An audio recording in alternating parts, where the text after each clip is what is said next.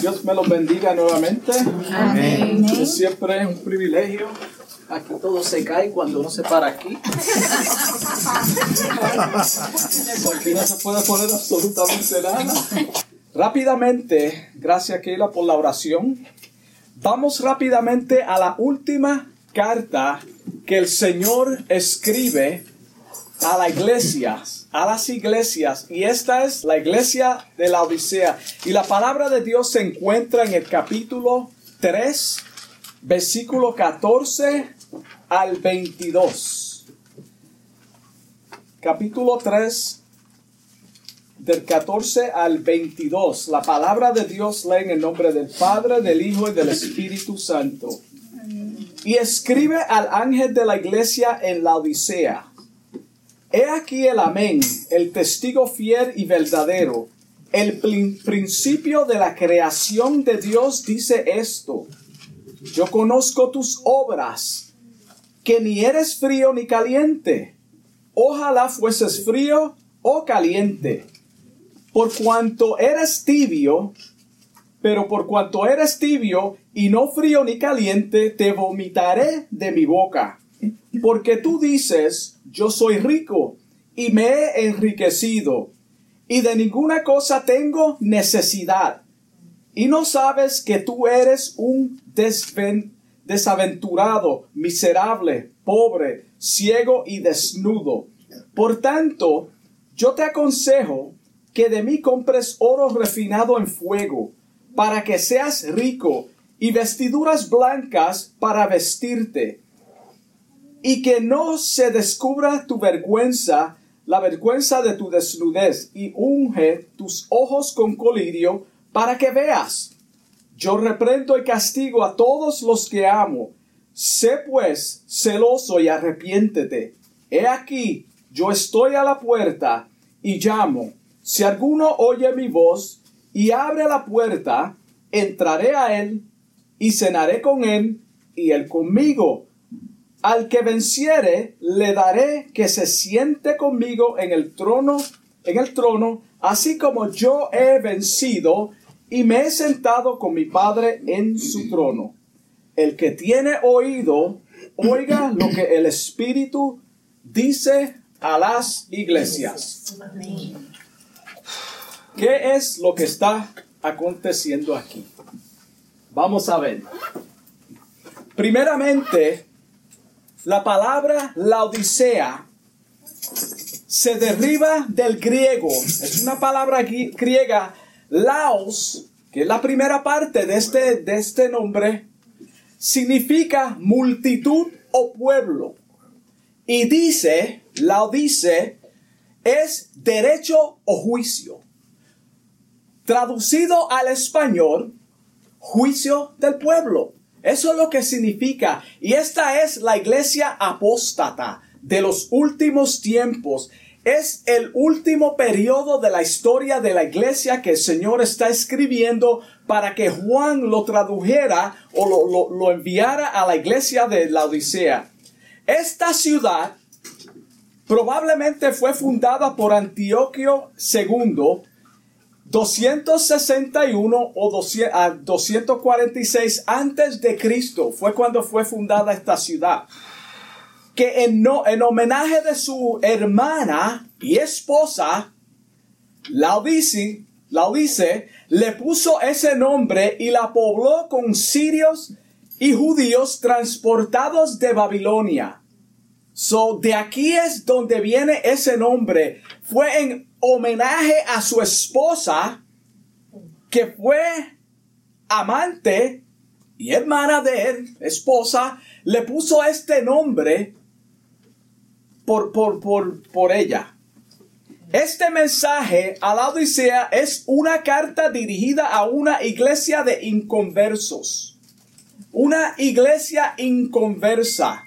Acuérdate que la semana pasada hablamos de Filadelfia, que es la iglesia de rapto. Pues en medio de la iglesia de rapto que no ha acontecido, existe esta iglesia. Está en el tiempo presente que estamos hablando. Sabemos esto porque Cristo Cuando Cristo, perdón, sabemos esto porque Cristo jamás vomitaría de su boca o rechazaría de su cuerpo un pueblo que él compró y selló con el Espíritu Santo para el día de la redención. So sabemos que esta iglesia no es del Señor. Cuando Él dice que la va a vomitar es porque no pertenece. No pertenece. Acuérdate que ya la de Filadelfia, la verdadera, ha sido levantada. Como dice en Efesios 1, 1 13 y 14 que habla de cómo nosotros somos sellados. Esta carta es la última mencionada en el capítulo 3 de Apocalipsis. Dijimos al principio que cada una de estas iglesias o cartas representa un periodo en la historia. Ya hablamos de eso al principio. So esta representa el periodo de la iglesia apóstata que Jesucristo describe en Mateo 13:24, cuando habla de la parábola del trigo y la cizaña. Eso es lo que representa. También habla hay unas cuantas comparaciones en las parábolas de este tiempo que él está hablando aquí. So, basado en esta parábola, sabemos que existe dentro de la verdadera siembra una siembra falsa que crecerá juntamente con el trigo. So, la falsa iglesia que existe apóstata en medio de la verdadera de los nacidos de nuevo están juntos. Están juntos. La iglesia falsa es o será rechazada por el Señor y vomitada de su boca debido a su corazón no regenerado. No ha nacido de nuevo. Esta iglesia no había nacido de nuevo. Los, las personas que estaban en medio de ella no tenían un nuevo nacimiento. Ya vimos en la carta de Filadelfia que el verdadero pueblo de Dios se encuentra en medio de esta imitación y será levantado antes que comience los juicios según Apocalipsis 3.10. Si miramos al el transcurso de cada carta, una de estas cartas, vamos a encontrar que Éfeso empezó bien. Y esto lo vimos en las cartas. Éfeso empezó bien. Eran celosos por el Señor, pero se descuidaron y dejaron su primer amor. Esa fue la primera iglesia. Esmirna, a pesar de ser la iglesia perseguida fue fiel al Señor, no hubo reprensión de parte del Señor hacia ella. La iglesia de Pérgamo se acomodó demasiado con el pecado y entraron las falsas doctrinas. La iglesia de Tiatara, Tiatira era corrupta. También aceptaron las enseñanzas de un espíritu femenino perverso de dominio y control sobre el sistema eclesiástico. Este espíritu que operaba en Tiatira todavía opera en el tiempo presente.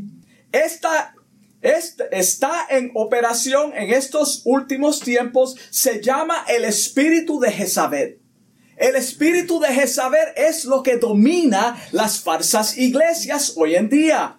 La de Sardis era una iglesia muerta, igual que muchos lugares hoy en día. Tienen nombre, aparentan ser avivados, pero el Señor los llama muertos. El Señor los llama muertos. La iglesia de Filadelfia fue una congregación fiel.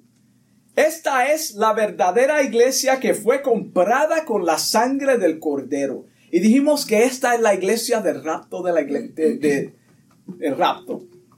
Y por haber sido fiel hasta el fin, se cumple en ella lo que Jesucristo dijo a sus discípulos y a cada uno de nosotros antes de su partida de este mundo.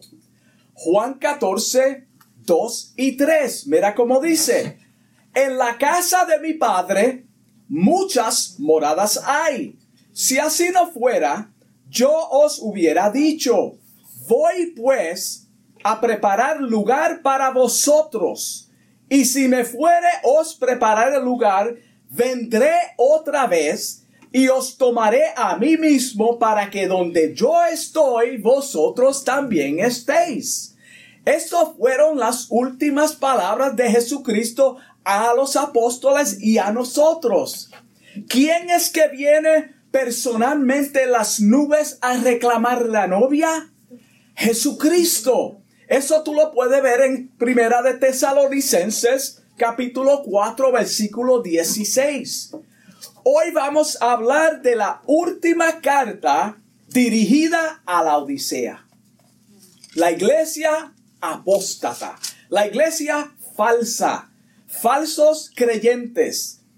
El Señor se presenta a ella, a esta iglesia, como el amén. Todos nosotros decimos amén. Al final de una oración, al final de algo que se ha dicho, por eso es importante primeramente entender qué significa el amén. Jesucristo está diciendo yo soy el amén. So cuando nosotros estamos afirmando algo que no es bíblico, estamos poniéndole el nombre de Dios como algo que es cierto. El testigo fiel y verdadero, el principio de la creación de Dios. Ese es su título, el amén. Amén es una palabra que usamos mucho, es una palabra hebrea que significa verdad. Así sea. Es el sello de aprobación del que creó el mundo, los cielos y la tierra. So, cuando nosotros decimos amén, el nombre de, Jesucristo, del Dios encarnado, está en juego, hermano. Y para que no haya dudas de quién Él es, o es Él, dice que Él es el principio de la creación de Dios. ¿Qué título? El principio de la creación del mundo, el amén. Dice, yo conozco tus obras. ¿Dónde nos vamos a encontrar, a esconder cuando escuchamos ese título? Cuando reconocemos el creador del mundo te está diciendo dónde tú te vas a esconder. Apocalipsis 1.8. Él le dice a Juan, yo soy el alfa y la omega. Mira, mira los títulos que él está dando. Principio y fin. El que es, el que era y el que ha de venir, los diferentes etapas de la historia de la iglesia y de la humanidad, está aquí. El Todopoderoso. ¡Wow! ¡Qué títulos! ¡Qué nombres! ¿Por qué Cristo comienza esta carta con estas palabras? Es la pregunta que tenemos que hacer. ¿Por qué tú me dices a mí que tú eres el amén? ¿Qué yo, qué yo necesito saber? ¿Por qué tú te diriges así hacia esta iglesia de esta manera? ¿Qué es lo que estaba aconteciendo ahí? Cuando vamos a la historia de esta congregación de la Odisea, había una energía una falsa doctrina que se había levantado, que se había levantado en la ciudad vecina llamada Colosas. Por eso Cristo está diciendo, yo soy el amén, yo soy el principio, yo soy el final. Decían en Colosas que Cristo era un ser creado. No era divino, menos encarnado ultimado Dios encarnado. Por eso Él está dando, dándonos esos nombres. Es por eso que Cristo se presenta como el principio de la creación, el amén. El apóstol Pablo estaba combatiendo esta falsa creencia en Colosas y esto tú lo puedes ver en el capítulo 1, versículo 15 de, de, de Colosenses, cuando dice, él es la imagen del Dios invisible. So ya Pablo estaba aclarando las cosas que se habían levantado esta falsa doctrina y él está diciéndole, Él es. Él es la imagen del Dios invisible. Él no es un ser creado, Él es la creación. Él estaba antes de todo. Es lo que está diciendo Pablo y es lo que está diciendo Jesucristo. Yo soy, yo no fui creado, yo soy el que creó el mundo y te estoy diciendo, yo conozco tus obras, que ni eres frío ni caliente. El primogénito de toda la creación. Ah, amén, Valeria, Camila. También en el capítulo 4, versículo 16 de Colosenses dice, cuando esta carta haya sido leída entre vosotros, los colosenses, los de Colosa, haced también que también se lea en la iglesia de los laodicenses. ¿Por qué? Porque ya se había promulgado la falsa doctrina a esta iglesia. Y que de la Odisea la leas también a vosotros. Entiende lo que el Señor tiene que decir. Él no fue creado, Él es la creación. Cristo está afirmando su deidad. Eso es lo que está haciendo. En Juan 1.1 dice, en el principio, en el principio de qué? De lo creado. De lo creado. Era el verbo y el verbo era con Dios. Y el verbo era Dios. Es el, versículo 2. Este era en el principio con Dios todas las cosas por Él fueron hechas. Y sin Él, nada de lo que ha sido hecho fue hecho. Él conoce toda la obra de todas las obras de ser humano, por más oculta que sea. Hermano, por más oculta que sea. Proverbios 15.3. Mira cómo dice. Proverbios 15.3. Los ojos de Jehová están en todo lugar, mirando a los malos y a los buenos. Mirando a los malos y a los buenos. El Señor le dice a cada una de las iglesias y también te dice a ti y me dice a mí, yo conozco tus obras. Por más que que, aparentamos ser espirituales, la palabra de Dios revela los pecados ocultos, por más oculto que sea. Por eso es importante andar a la luz de la palabra de Dios. El salmista dice en Salmo 119, versículo 105, dice, lámpara es a mis pies tu palabra y lumbrera a mi camino. Esto es lo que alumbra nuestra vida, nuestro andar diario. Por eso muchos no les gusta estar en una congregación bíblica donde la palabra de Dios confronta su vida pecaminosa. Porque la palabra revela lo que está oculto. No es que uno va a decir, mira, tú tienes esto, tú tienes... Pero la palabra confronta. En, el, en lo secreto del corazón, la persona sabe que Dios le está hablando. Porque Dios está sacando a la luz el pecado, lo oculto. El amén dice en Hebreos 4:13. Y no hay cosa creada que no sea manifiesta en su presencia. Antes bien, todas las cosas están desnudas y abiertas a los ojos de aquel a quien tenemos que dar cuenta. Wow, esto me da miedo. Esta congregación, por cuanto era tibia, igual que muchos hoy en día, será vomitada de la boca del Señor.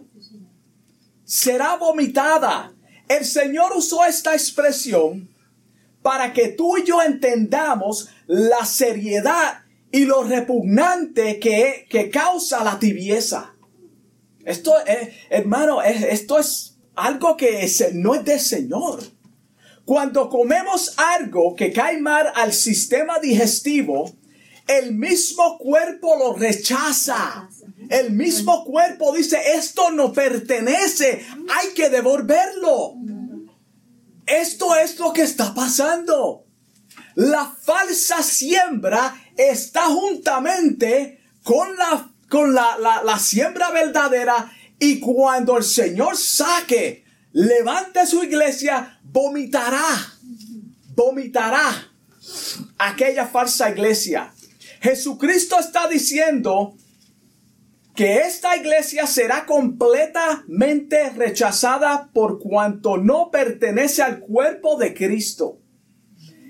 Es como un parásito.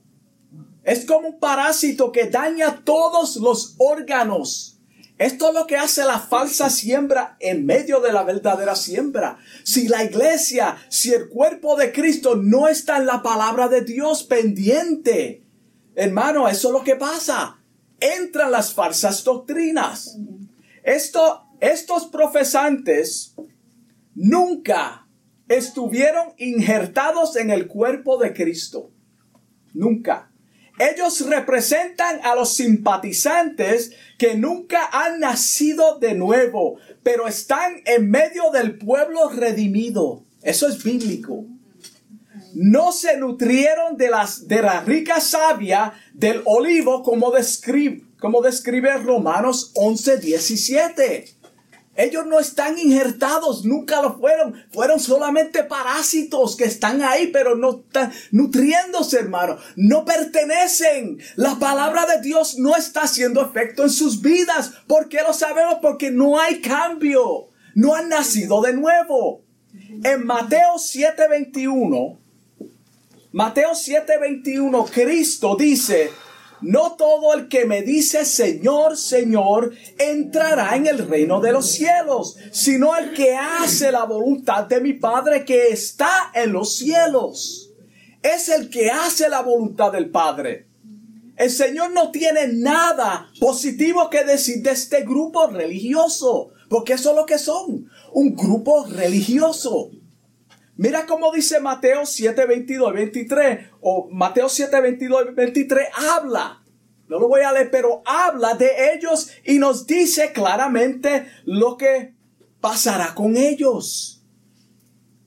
Acuérdate cuando dice, muchos me dirán en aquel día, Señor, Señor, ¿no profetizamos en tu nombre? ¿Y en tu nombre echamos fuera demonios? Y en tu nombre hicimos muchos milagros. Este es el grupo de los farsantes. Y mira cómo Jesucristo les responde y le dirá, Él le declarará, nunca os conocí. ¿Tú sabes lo que es eso? Yo no te conozco. Pero yo hice esto, yo no te conozco. Hacedores de maldad.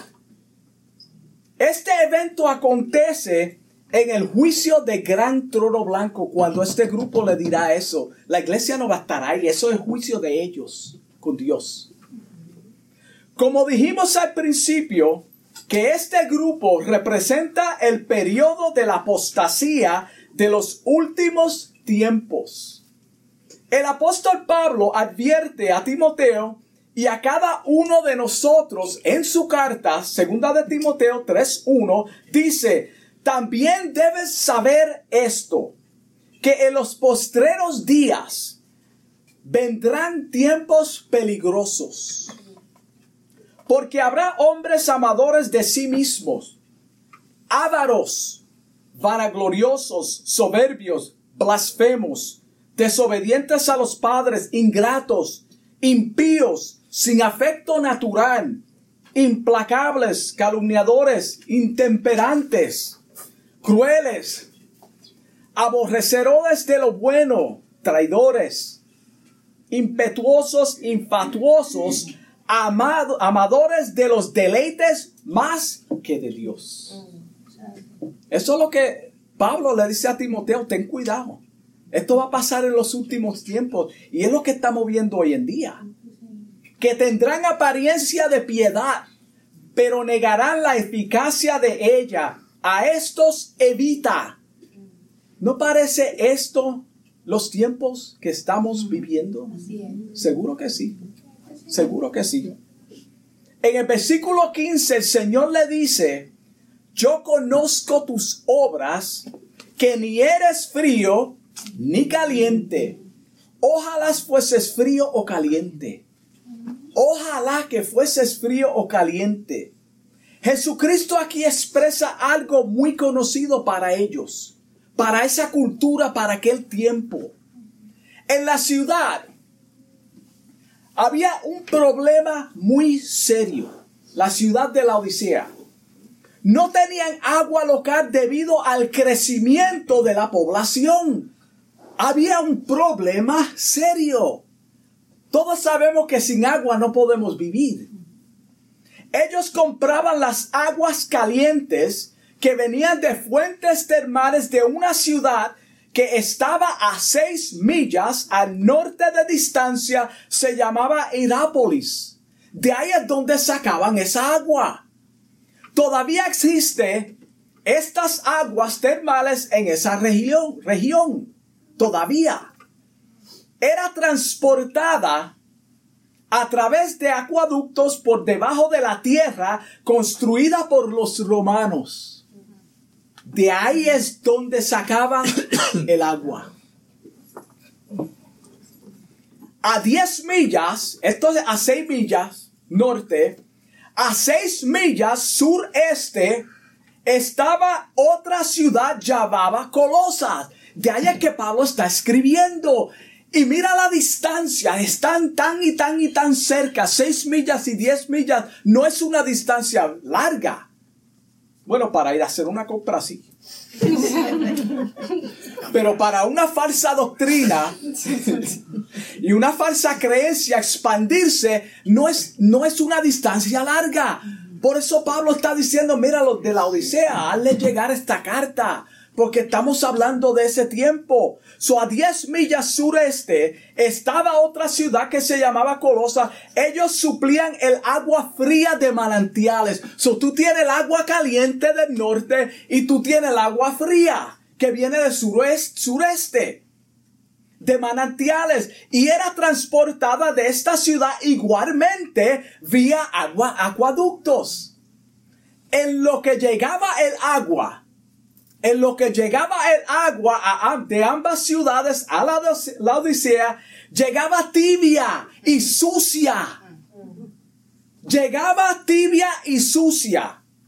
Las tuberías que transportaban el agua estaban mohosas no se podía beber el agua, producía náusea. Por eso Jesucristo está usando esta terminología de vomitar el agua tibia de su boca. Ellos sabían lo que él estaba tratando de comunicarle. Porque ¿quién se va a tomar esta agua sucia, tibia? No podemos tomarla. Tenía que esperar que se enfriara luego. Después que se enfriaban estas aguas sucias tenía que luego, tenía que esperar, luego la colaban para sacar los minerales y toda la contaminación. Mira el proceso que ellos tenían que hacer para poder tomarse esas aguas. De este sistema o de esta terminología de purificación es que viene la enseñanza que Jesucristo usó en Mateo 23, 24 cuando di, les dice a los fariseos, guías de ciegos, que coláis el mosquito y tragáis el camello. De ahí es que vino esa terminología.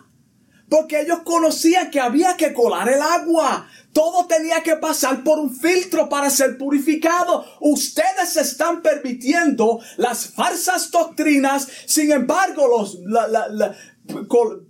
velando las cosas pequeñas que no deben de estar, pero las falsas doctrinas están entrando. Lo que les está diciendo a los de la Odisea es que son unos religiosos que están perdidos. Ustedes son unos religiosos que están perdidos, no tienen vida eterna. La comparación entre frío y caliente da mucho que entender de ellos. Yo prefiero que estén fríos o calientes. Mira cómo le dice, hay, hay, hay un, una, una palabra dura que el Señor está hablando aquí. Los fríos son aquellos que no van a la iglesia. Esos son los fríos. No van a la iglesia. Viven sus vidas de pecado abiertamente. No pretenden ser cristianos. Ellos no te dicen yo soy cristiano, yo voy a la iglesia. Ellos no, simplemente no van. Ellos no creen, algunos de ellos no tienen a Dios en su agenda diaria. Tampoco profesan ser salvos. Una buena descripción de este grupo lo encontramos en Salmo 73, versículo 6 en adelante, cuando habla de los impíos que abiertamente pecan y no tienen ningún, ninguna vergüenza. Cristo está diciendo que ellos posiblemente tienen mayor posibilidad o probabilidad de arrepentimiento cuando escuchan la palabra de Dios. Por eso yo prefiero que tú seas frío, porque la persona fría simplemente no es un hipócrita. Él no está diciendo yo soy cristiano, yo voy a la iglesia, no carga una Biblia, simplemente hace las cosas a plena luz porque este es quien yo soy. Mira qué simple. Cristo está diciendo, ojalá que tú fueras así que tú vivieras no hipócritamente. Es más fácil evangelizar a un perdido que nunca profesó ser creyente que, que, llevar a un religioso a la verdad de las escrituras. Es más fácil. Por eso los nacidos en casa, cuando Abraham está hablando de los nacidos de casa, son los que nacen bajo el ministerio de los que nacen en su casa que él mismo lo va a mordiar. Porque los religiosos ya vienen con su agenda y no quieren cambiar. Tú le presentas la palabra de Dios bíblicamente, la evidencia, ahí versículo tras versículo, y con todo eso no aceptan. Yo no creo que eso es lo que significa. Hermano, no es lo que tú crees. Es lo que el amén dice. El amén dice y pone su sello de aprobación en su palabra y tú no quieres, creer, quieres creer. Los que son calientes son aquellos pobres en espíritu, como describe Mateo 5.3, que conocen su, su condición. Ellos conocen su condición. Ellos están calientes para el Señor porque están viviendo de acuerdo a la palabra de Dios. Dependen completamente del Señor. Estos son los que verdaderamente aman al Señor y viven en constante consagración. Por eso el Señor dice, yo prefiero que tú seas frío o caliente. Porque caliente ya está en las manos del Señor, es salvo, está trabajando y el frío no le interesa, pues. Pero el que está en medio, ay de esa persona. Los, los, los, calientes leen la palabra y oran todos los días. Y alcanzan a los perdidos a través de su buen testimonio. Un ejemplo de ellos lo vemos en la iglesia primitiva en el libro de los Hechos. Ellos estaban calientes. También en el periodo de la reforma, ahí donde se expandió el evangelio, la gente tenía un celo por el Señor. Esos son los calientes. Pero los tibios son apáticos. Los tibios son apáticos, están cómodos dentro de los lugares de adoración conforme con hacer nada. Están conformes. Déjame tranquilo, yo hago esto, de vez en cuando hago aquello, pecado aquí, pecado allá, yo voy a la iglesia. Yo, yo leo la Biblia. Una, viven una religión mecánica. Mecánica. Hermano, este es el tiempo que estamos viviendo. ¿Tú sabes cuántos cristianos falsos, mecánicos hay hoy en día dentro de las congregaciones? Y creen que son salvos y no lo son. De acuerdo a la palabra, hermano, están perdidos. Dios lo va a vomitar de su boca.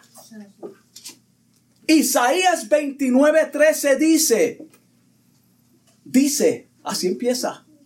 Dice pues el Señor, porque este pueblo se acerca a mí con su boca y con sus labios me honran, pero su corazón está lejos de mí. Wow.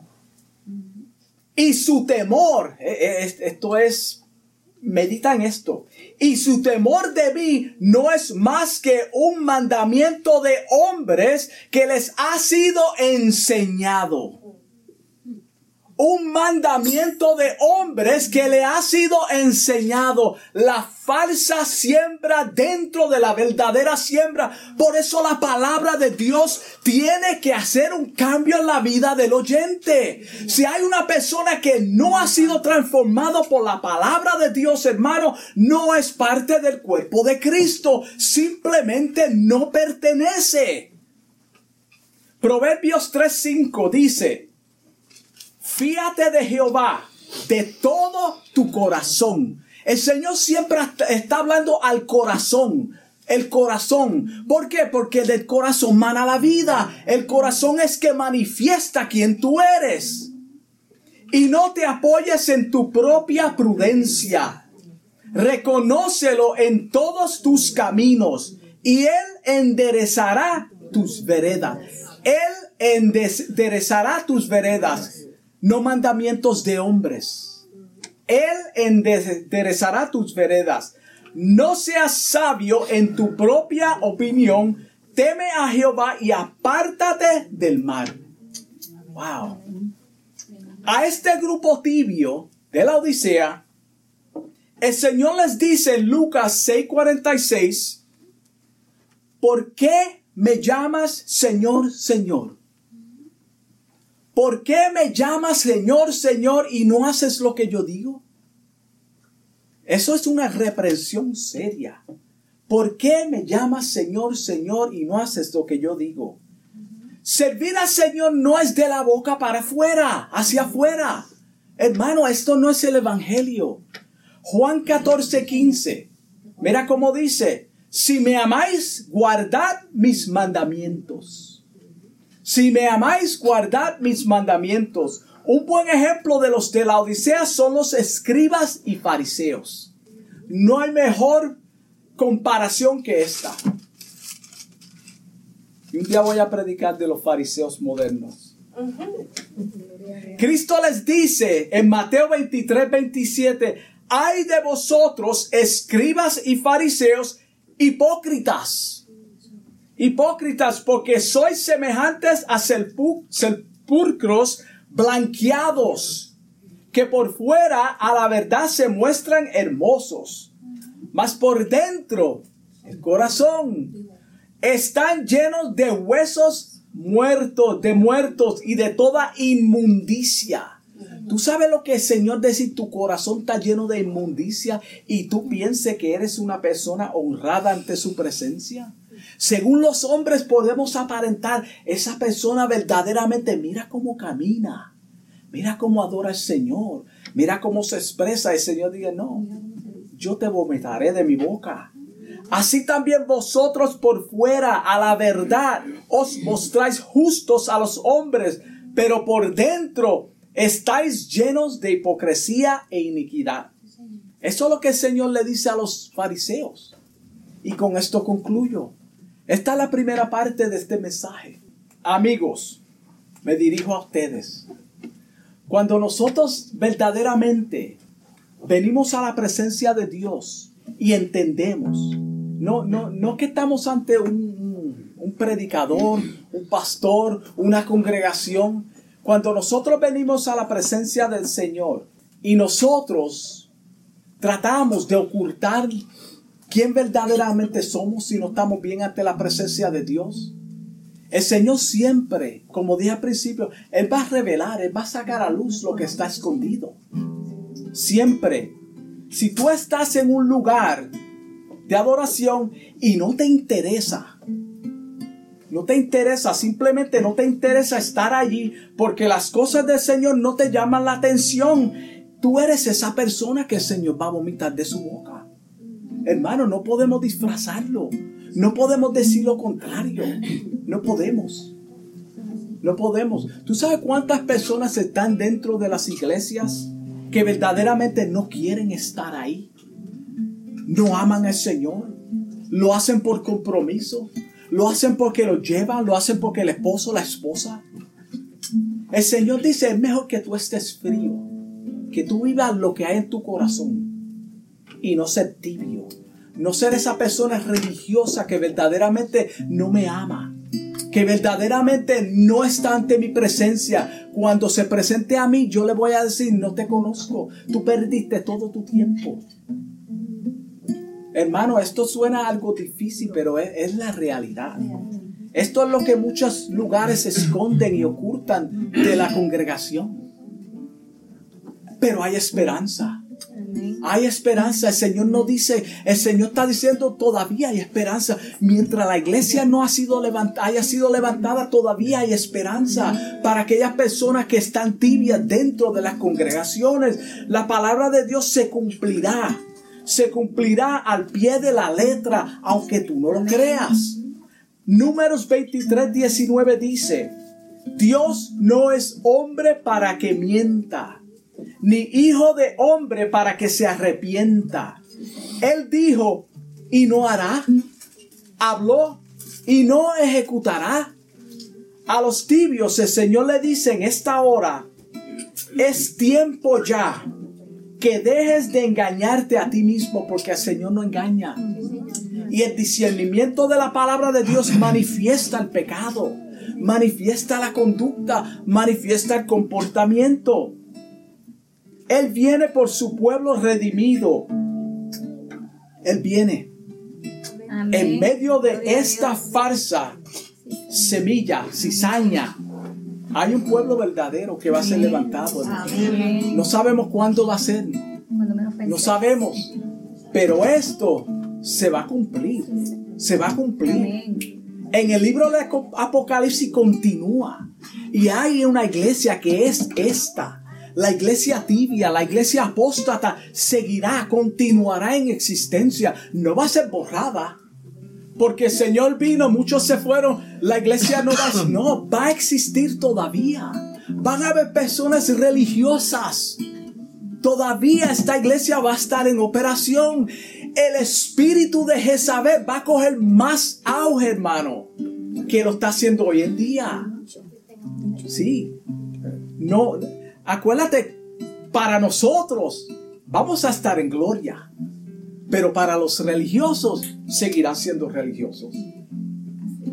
Pero a continuación lo veremos más adelante con la continuación de estos mensajes. Y la semana entrante, la el próximo domingo terminaré este mensaje. Dios los bendiga. Vamos a orar. Gloria a Dios. Amado, amado Dios. Venimos ante tu presencia en el nombre de Jesús para darte gracias, Señor, por esta palabra, por este mensaje que ha sido predicado, Dios mío. Tal y como tú me lo has dado, Dios, te doy gracias por esta palabra. Te doy gracias porque en esta iglesia, Señor, podemos aprender, Dios mío, que va a ser un va a haber un pueblo, Señor, que se va a quedar. Va a haber un pueblo que va a ser vomitado de tu boca, Señor. No queremos ser, Dios mío, de ese grupo. Por eso te pedimos en esta hora que tú nos ayudes, Señor. Que tú nos dé fuerza, ánimo, deseos de buscarte, Dios mío. Que lo que esté a nuestro alcance, Padre, podamos hacerlo. Que tú nos examine, Dios mío. Que tú nos ayudes. Pon espíritu de oración en nuestro corazón. Pon espíritu de alabanza en nuestra boca, Dios mío. Ayúdanos a caminar en tu palabra, en obediencia a ti, Señor, entendiendo que vamos a fallar. Y que porque fallemos, Señor, no quiere decir que estamos perdidos. Señor, ayúdanos en nuestra debilidad. Ayúdanos a seguir adelante para que podamos honrarte en espíritu y en verdad. Y que podamos ser de ese grupo que va a ser levantado en el rapto de la iglesia, Padre. Te doy gracias en el nombre de Jesús. Amén. Dios lo bendiga. Amén. Amén.